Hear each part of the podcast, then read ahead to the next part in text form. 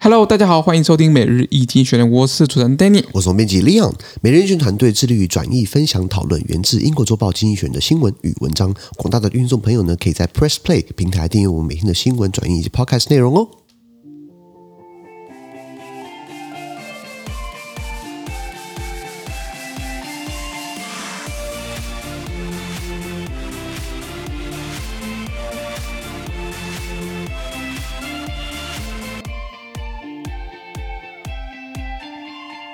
今天我们来看到从精选截出来的新闻，我们看到是三月二十五号礼拜五的新闻，而这些的新闻呢，传送在每日精选的 Press Play 第七百七十七号里面哦。那现在开始，我们采付费订阅制，如果有兴趣的朋友呢，麻烦到 Press Play 订阅我们的这个付费的频道。是那呃，我连结会在以下留给大家。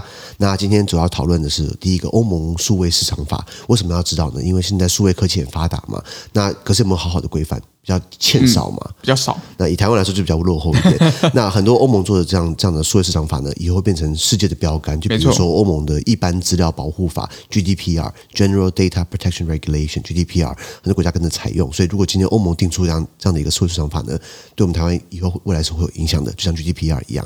第二个，我们看到的是美国跟他的盟友呢持续施压俄罗斯，你不停战，我就去制裁。你你你越制裁，呃，对不起，呃，你越不停战，我就制裁。然后你越过分了，我就制裁更多。没错，现在目前是军事援助以及经济制裁，军事援助乌克兰，经济制裁俄罗斯，双管齐下，以后会不会加强力道呢？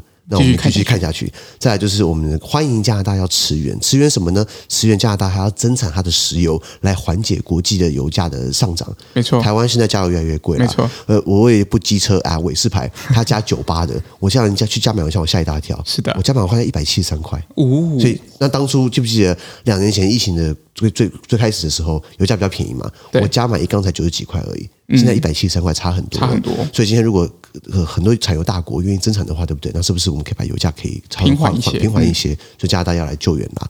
最后就是在日本的朝鲜人，他们的游戏人生，很多这个朝鲜人，我们讲不管南韩北韩，他们过去因为日本殖民呃朝鲜半岛，那他们就是说到日本去，很多留下来，对不对？那他们在在日本的生活呢，有些时候并不是那么顺遂，没错，也没那么融合成功，是因为他们被视为外国人。他们回南北韩也不是，对不起，应该不会回北韩，应该回南韩， 对也不会回南韩啦，呃比较难回去嘛。但在日本呢，又被日本人视为该进，对什么意思？外国人嘛，是的对，那可是比较少数的案例呢，比如说孙正义。Masayoshi Son，他就是呃日本软银集团的这个创办人跟负责人。